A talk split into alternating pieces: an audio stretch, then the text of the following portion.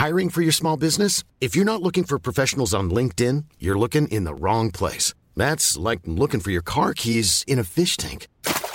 LinkedIn helps you hire professionals you can't find anywhere else, even those who aren't actively searching for a new job but might be open to the perfect role. In a given month, over 70% of LinkedIn users don't even visit other leading job sites. So start looking in the right place. With LinkedIn, you can hire professionals like a professional. Post your free job on linkedin.com/people slash people today. Stanislas Guérini est avec nous. Bonjour Monsieur le Ministre. Bonjour. Ministre de la Transformation et de la Fonction publique. Beaucoup euh, de thèmes évidemment à aborder avec vous. Je voulais qu'on commence avec ce qui s'est passé euh, dans Paris hier soir. Des quartiers de la capitale entièrement privés d'électricité cette nuit à la suite d'un incident technique. C'était pas un délestage. Mais mais certains Parisiens ont cru que les délestages avaient commencé, ça y est. Euh, ça a créé un petit peu de stress. Est-ce que c'est le symbole du naufrage ou en tout cas de l'échec de la communication du gouvernement? Non, je crois pas. Je pense qu'il faut pas euh, tout confondre. Là, vous me parlez d'un incident, si mes informations sont bonnes, qui a duré moins de 20 minutes euh, à Paris. Donc, euh, les coupures d'électricité, vous le savez très bien, euh, ça a pu arriver dans le pays et ça arrivera encore demain. Donc, ça n'a absolument rien à voir. Ça n'a rien à voir. Ce Mais on a faut entendu dire, des Parisiens qui disaient oh là, je sais je- pas, c'est les votre délestages, question très directement et je, je la comprends totalement. Bien sûr qu'il y a une situation qui est difficile partout en Europe euh, sur les marchés de l'énergie et singulièrement de l'électricité. Maintenant, je crois que ce qu'il faut dire avec beaucoup de clarté, c'est que nous avons les cartes en main. Et euh, vous voyez, euh, quand on compare les différentes informations, il y a eu une autre information hier. On est déjà au-delà de ce qu'on prévoyait en termes de réussite du plan de sobriété. On a lancé un grand plan de diminution de la consommation d'énergie dans tous les secteurs de la société. On l'a fait aussi pour l'État. Et on est déjà quasiment à moins 10% de consommation en dehors euh, des conditions euh, météo et des variables saisonnières. Pour les clients d'EDF. Oui, très bien. C'est c'est le cas euh, Mm. à 8%, je crois, moins 8% Pour pour, l'ensemble de la Sur consommation. une semaine Oui, et sur le mois. C'est très important parce que moi, je veux bien qu'on mette Mm. tout le temps la focale sur les difficultés, etc. C'est normal que le gouvernement se prépare. Mais ce qu'il faut dire avec beaucoup de clarté, c'est que nous pouvons réussir. Et ce que nous faisons maintenant, dans les difficultés, certes, en baissant la consommation d'énergie, ce sont des changements de consommation qui sont majeurs pour la suite et qui vont nous permettre de réussir, de réussir collectivement. Donc de ça aussi, on peut parler, d'autant plus que j'ai là, mais l'intime conviction qu'on peut réussir à passer ce moment difficile sans coupure. On aurait pu, si on s'y met tous, se l'éviter, ce et moment si on difficile. fait ces efforts quotidiens, certes exigeants, mais qui je crois ont un impact. Revenons quelques instants sur ce qui s'est passé hier dans la capitale. On est certain que c'est pas un acte de malveillance?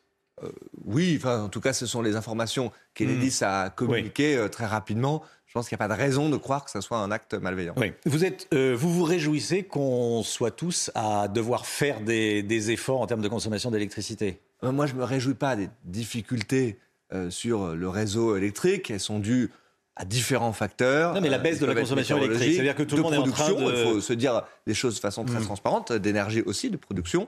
Euh, mais nous avons besoin de collectivement baisser notre consommation d'énergie.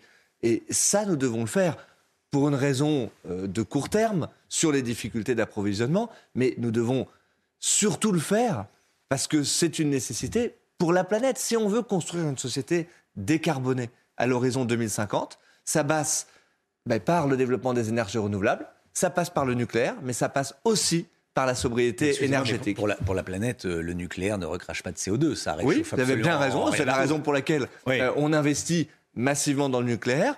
On développe aussi les énergies Mm. renouvelables. Il faut que ça aille plus vite dans notre pays. C'est très clair. C'est ce qu'on est en train de faire, notamment à l'Assemblée nationale. Mais aussi euh, la baisse de la consommation euh, d'énergie. Évidemment, ça doit faire partie euh, de la stratégie. Oui. La semaine dernière, tiens, à votre place, Carl Olive, député euh, de la majorité, hein, comme vous, Eh oui. euh, disait que oui, Excellent député de la majorité. disons-le clairement, c'est ce qu'il disait. ça a été une erreur de fermer Fessenheim. Vous êtes d'accord avec lui pas moi, je, je- je- sincèrement, si nous refaisons le match maintenant, de décisions qui ont été prises, non pas dans le premier quinquennat d'Emmanuel Macron, mais dans le quinquennat encore avant, euh, je pense que nous n'avancerons pas. Réalisé sur- par le quinquennat d'Emmanuel Macron, décidé Oui, avant. bien sûr, bien Bon. sûr, exactement. Sous la pression des écologistes. euh, raison Oui. de, de le dire comme ça. Ça n'est pas aujourd'hui Fessenheim qui aurait changé la donne sur la situation énergétique qui est la nôtre.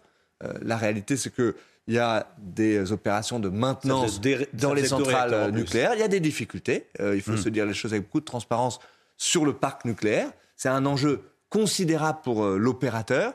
Les pouvoirs publics ont leurs responsabilités aussi, et nous avançons avec l'opérateur sur cette question-là. Mais ne, ne faisons pas croire aux Français que c'est la question de Fessenheim qui aurait aujourd'hui changé la donne. C'est symbolique. la politique nucléaire, elle est extrêmement claire. Nous, nous pensons qu'il faut investir dans le nucléaire. Elle l'est devenue. Elle pas au début du quinquennat. C'est pas totalement consensuel hmm. euh, en Europe et dans le monde, et nous menons aussi euh, cette bataille-là. Mais nous avancerons, disons-le très clairement, en matière de production d'énergie hmm. sur nos deux jambes.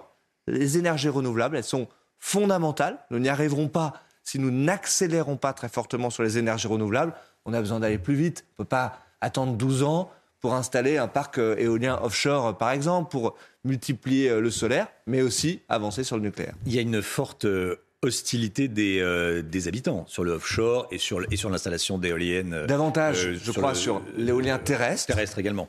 Ça nécessite beaucoup de hmm. concertation dans les discussions qui sont en cours. Il faut donner la place aux élus locaux. Elle doit être centrale. Mais moi, je veux le dire bah avec clarté. Euh, avec la place aux élus locaux, non, vous voulez justement pas donner la parole aux élus locaux, puisque les maires n'ont pas le droit de veto. Mais, bien sûr que si, il faut distinguer ce qu'est le, le, droit de veto euh, in fine et une place très centrale dans la concertation en amont. Parce que les projets qui posent des problèmes, c'est souvent quand il y a eu des difficultés dans la tenue du débat hmm. public en amont. Et donc, si on prépare mieux les projets, si on concerte plus tôt et on associe mieux les citoyens euh, en amont de l'installation des éoliennes, les choses se passent mieux. Mais là aussi, pour vous répondre avec beaucoup de franchise et de clarté, moi je suis favorable à l'éolien euh, en France. Et je ne crois pas ceux qui nous disent que nous pourrons réussir sans éolien dans le pays. Je suis favorable à ce qu'on accélère très fortement sur l'éolien offshore. C'est une réponse importante pour les enjeux de production d'énergie que nous avons devant nous. Vous êtes ministre de la fonction publique. Euh, vous avez un plan, cas de coupure euh, dans la fonction publique? Ben, Bien sûr que nous nous préparons. Mmh. Et il faut le dire avec là aussi clarté. Euh, les services publics, les services publics essentiels seront bien entendu toujours maintenus. Je pense qui sera prioritaire aux soignants, ne le sera pas? Je pense aux policiers, je pense aux pompiers, tout ce qui permet d'assurer la sécurité mm. euh, des Français au quotidien. Ne jouons pas, euh, je l'ai trop entendu ces derniers jours avec les peurs de nos concitoyens. tout ça, ça sera. Le gouvernement a mal communiqué au début? Dans tous les cas de figure. Mm. Je ne crois pas. Euh, très sincèrement, je pense que la responsabilité du gouvernement, euh, c'est de préparer tous les scénarios, y compris les scénarios les plus difficiles. Et c'est parce que l'on prépare tous les scénarios qu'on peut aussi les éviter. Et je veux vraiment insister ce matin avec vous sur un point. Nous avons les cartes en main. Et quand mmh. je dis nous, c'est l'État, parce qu'il fait des efforts très importants, les grandes entreprises, parce que évidemment, elles ont un rôle aussi euh, important sur la consommation d'électricité, et l'ensemble de nos concitoyens. Moi, j'ai toujours pensé que si on voulait demander des efforts aux Français, il fallait d'abord être crédible nous-mêmes. Hmm. C'est pour ça que j'ai euh, lancé ce plan de sobriété pour l'État, qu'on est en train de réussir, qu'on sera allé d'ailleurs euh, plus loin même que les efforts demandés à nos concitoyens.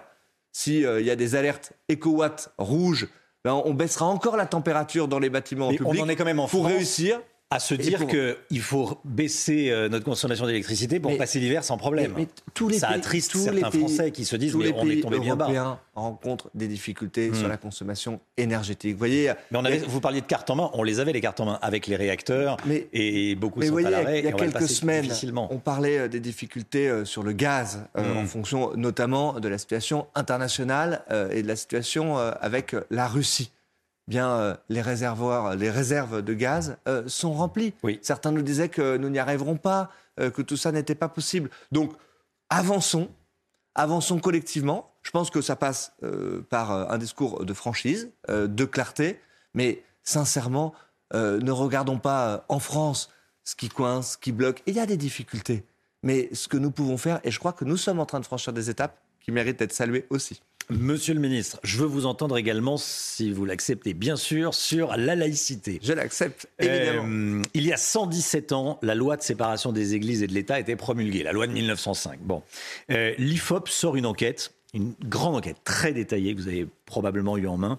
56% euh, des, sur l'école, hein, plus particulièrement sur l'école, 56% des professeurs du public s'auto-censurent pour éviter des incidents sur les questions de religion. Il n'était que 36%, donc 20 points de moins, avant l'assassinat du professeur martyr Samuel Paty. Qu'est-ce que ça vous inspire comme commentaire? Est-ce que ça vous attriste? D'abord, est-ce que ça vous inquiète? Le premier euh, commentaire, c'est un rappel. C'est-à-dire que la laïcité, c'est pas une opinion, c'est même pas une valeur, c'est un principe constitutionnel. Et donc, qui mérite d'être défendu, pas débattu, défendu et défendu au quotidien. C'est pour ça qu'il faut protéger. Vous voyez, moi, le premier enseignement que je tire des chiffres que vous donnez là, c'est qu'il y a parfois de hein. l'inquiétude chez les agents publics sur leur capacité à faire appliquer euh, le principe euh, de laïcité. C'est pour ça que nous avons considérablement renforcé nos moyens de protection fonctionnelle, je veux le dire ce matin, à la télévision, à l'ensemble des agents publics, à chaque fois qu'ils seront menacés, inquiétés, notamment sur les principes républicains et de laïcité, ils seront protégés. Il y a une obligation publique pour tous les employeurs publics à protéger le plus rapidement, immédiatement, les agents euh, de la fonction publique. Et je veux dire que ce chiffre vous contredit, Monsieur le Ministre. C'est-à-dire qu'il y a 20 points de plus. Ça montre il y a, des professeurs un travail quotidien à mener. Ça montre qu'il faut investir considérablement dans les moyens de formation. C'est une volonté politique. C'est ce que nous faisons. vous, vous, vous, en parlez très là bien. Aussi, mais dans, la, dans la réalité, sur le terrain. Disons les choses clairement. Il faut avancer là aussi sur nos deux jambes. Il faut protéger. Nous avons euh, créé euh, justement un délit. Dans la loi, c'était la loi de 2021, mmh. pour dire que tout agent public qui est menacé, la personne qui commet cela est passible de 5 ans de prison. Donc nous devons renforcer nos armes. Mais nous devons aussi avancer sur la jambe de la formation, de l'accompagnement. Dans la fonction publique, nous avons déployé déjà 2000 référents pour les questions de laïcité, formé 170 000 agents de la fonction publique. Nous formerons l'ensemble des agents publics d'ici 2025. Euh, C'est l'engagement que j'ai pris, que je suis avec euh, l'ensemble des référents laïcité. Nous déployons des outils pour mieux les accompagner au quotidien. Vous savez, la laïcité, ça ne doit pas être un grand débat sur la ligne. C'est une question d'application au quotidien. Je me rendrai tout à l'heure euh, dans le Val-de-Marne, Val de oui. euh, à Créteil euh, notamment, à Villiers, mm. pour rencontrer des ADSEM, des jeunes qui sont des engagés du service civique dans nos, justement dans le quotidien pour accompagner les agents. Eh bien, j'irai à leur rencontre parce que nous les formons, nous les accompagnons. Et je crois qu'on doit apporter des réponses à toutes ces questions du quotidien, parfois à toutes ces atteintes quotidiennes à la laïcité qui peuvent se passer à l'hôpital, qui peuvent se passer euh, dans nos écoles, vous le mentionnez tout à l'heure, pour justement donner les outils à chacun pour faire vivre ce principe constitutionnel. Le discours à Paris et le discours du ministre c'est formidable et, c'est bien et c'est une volonté politique. C'est pas un discours à Paris. Je, me permets de vous, couper. Mais ce que quand je vous dis qu'on forme tous les agents de la fonction publique, c'est évidemment pas les agents publics parisiens que nous formons. C'est les agents publics partout sur le territoire. Euh, c'est à l'école. Mon collègue Papiendaï est extrêmement engagé sur ces questions-là. Vous savez, Jean-Michel Blanquer avait euh, mis fin à un principe un peu informel qui consistait à dire pas de vague. Surtout quand il y a un incident, euh, mettons-le sous le tapis. Eh bien, tout cela, c'est fini. C'est l'engagement, c'est l'engagement euh, réitéré du ministre de l'Éducation nationale, notamment en ce qui concerne les écoles. Oui. Il a décidé d'être le plus clair possible tous les mois, de publier les chiffres sur les atteintes à la laïcité, parce que je crois que ce n'est pas en regardant ailleurs qu'on réglera ces problèmes-là. Et Dieu sait qu'ils sont importants, il faut les faire. Parce que quand il y a des soucis, euh, souvent, on exfiltre le professeur et on laisse l'élève. Il faut d'abord protéger les agents publics. Moi, je vous le dis euh, avec la plus grande fermeté, avec la plus grande clarté, celles et ceux qui inquiètent nos professeurs, mais aussi nos soignants, nos policiers, les agents qui sont derrière les guichets, eh bien, nous ne les lâcherons pas. Nous avons créé un délit pour cela dans la loi, euh, passible de peine d'emprisonnement, d'amende. Il faut les faire appliquer. Euh, il y a énormément de choses à, voir avec vous. Je voulais euh, parler avec vous de ce qui se passe euh, dans la capitale. Vous avez été élu parisien. Je suis élu parisien. Vous êtes élu parisien, ministre et élu parisien. dans Paris, des élèves sont escortés par des policiers pour aller à l'école. On en a parlé hier matin sur CNews. D'autres médias ont, suivi. il s'agit de les protéger des agressions de consommateurs de crack. comment en est-on arrivé là? Ouais, C'est d'abord pas une situation qui est nouvelle. C'est évidemment Alors extrêmement choquant. Justement, parce que c'est pas nouveau. De voir des jeunes enfants accompagnés euh, à l'école euh, hmm. par euh, des policiers, des policiers municipaux. Oui. je dis ça, ils ont raison de le faire. si jamais il y a de l'inquiétude sur le trajet de ces enfants-là, mais ça n'est pas une situation que nous pouvons durablement accepter, c'est l'évidence. Donc c'est la raison pour laquelle il y a un engagement très fort, très fort de l'État, très fort du préfet de police là aussi, je le dis clairement, en lien avec les élus, avec les élus locaux, euh, en l'occurrence du 18e euh, arrondissement, où je suis euh, moi-même aussi Mais vous, élu. l'avez dit, vous l'avez dit vous-même, ça il dure faut depuis longtemps. avancer sur nos deux jambes, une jambe sécuritaire. Il y a eu des moyens considérables qui ont été déployés, des interpellations très nombreuses, des éloignements. Il y a eu 250 trafiquants qui ont été interpellés. Certains d'origine étrangère ont d'ailleurs été renvoyés dans leur pays. Et puis il y a une Beaucoup jambe sociale. Il y a une jambe d'accompagnement social parce que les gens qui consomment du crack sont des gens qui sont malades. Et donc je crois qu'il ne faut pas opposer la réponse sécuritaire à la Mmh. réponse sociale. Elle doit être évidemment en partenariat très très fort entre l'État, la police nationale, les élus, la police municipale et les services sociaux pour accompagner. Il n'y a pas de, de réponse euh, simple Vous avez et de baguette magique pour régler euh, cette très question. clair et transparent ce matin. Est-ce que vous accepteriez ça en bas de chez vous? Non, bien sûr. Je, je Et alors, je pas Est-ce que, que, ça durerait long- durablement- Est-ce que ça durerait depuis Non. longtemps si c'était en bas de chez un ministre? Euh, je crois que ce n'est pas la question. Vraiment, très sincèrement. euh, C'en est c'est- une que se posent certains, non, non, certains. Parisiens. Je- je- ça dure depuis longtemps. Laisser penser ça. Euh, Il y a euh, un engagement extrêmement fort de la part de l'État sur ces questions-là, un engagement policier répété sur la durée.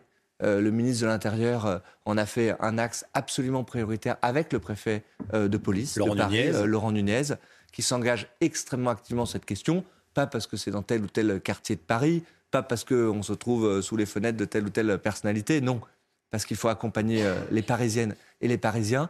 Cette situation est insupportable, elle n'a que trop duré, mais l'action, elle doit être menée à la fois au quotidien et surtout, elle doit être tenue dans la durée, à la fois sur l'aspect sécuritaire, sur l'aspect d'accompagnement social et médical aussi, parce que ça fait partie euh, des solutions qu'il faut déployer. Sauf que ça Ça fonctionne pas. C'est la seule Sauf que ça fonctionne condition pour réussir à régler ce problème. Sauf que ça fonctionne pas parce que vous l'avez dit en, en introduction. Vous avez dit que ça dure depuis Il y longtemps. avait des points de concentration qui étaient extrêmement importants. Ils étaient euh, connus à Paris. Euh, ils ont euh, justement été dissous. Mais maintenant, nous devons continuer notre action dans la durée parce que cette situation, je le dis, elle est absolument insupportable et elle ne peut pas durer euh, sur le long terme. Stanislas Guérini, une dernière question sur les retraites. Et alors, c'est pas, c'est pas un petit sujet, hein, c'est un gros sujet. Pour une dernière question, c'est un sujet très important. C'est un sujet très important. Mais bon, la réforme des retraites. Dîner à l'Elysée euh, mercredi soir. On reste sur un départ à 65 ans, un âge légal de départ à 65 ans. C'est ce que le gouvernement va proposer Je, je vais vous répondre euh, très clairement, puisque c'est l'engagement pris par le président de la République pendant l'élection présidentielle.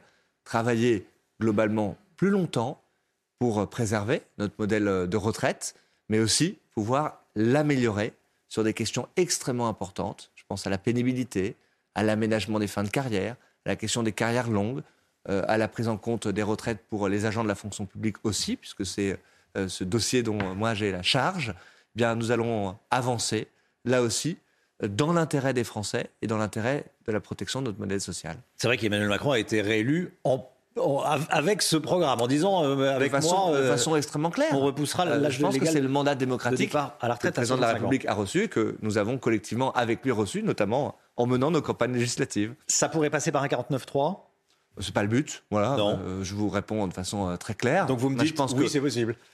c'est toujours possible Oui. parce que c'est institutionnel, institutionnellement possible. Mais je crois que le but c'est de convaincre. Je pense que nous avons les capacités de convaincre. Moi, j'attends quand le projet sera présenté de voir ce que nos oppositions euh, diront. Certains avaient pris eux-mêmes des engagements dans une direction assez similaire euh, d'augmenter la durée du travail. Nous verrons à ce moment-là quelles seront les positions, la responsabilité des différentes forces politiques dans le pays. Stanislas Guérini, ministre de la Transformation et de la Fonction publique. Merci, monsieur Merci le ministre, d'être venu ce matin sur le plateau de la, de la matinale. Bonne journée à vous.